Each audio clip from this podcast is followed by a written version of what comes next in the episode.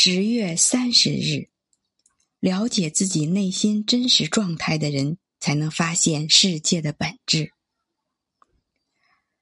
了解了自己的心灵，便能了解他人的心灵；掌控了自己的思想，便能明了他人的思想。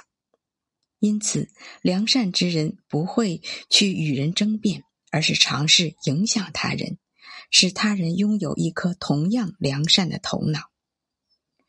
勇于质疑的人，超越了蒙昧无知的人；而拥有纯粹良善的人，则超越了一切心存疑问者。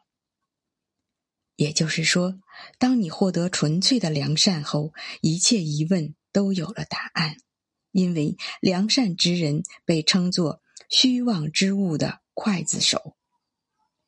你要问了：难道消灭了罪恶后，还会有什么疑问吗？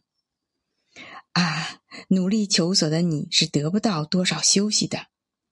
但是，等你进入圣洁的状态后，你会在那里获得永恒的安歇。所以，你只要寻得了纯粹的良善之心，揭露了虚妄的面纱，你必能获得安心、平静、完美的简单生活。纯粹的良善就是人类生来具有的简单本质。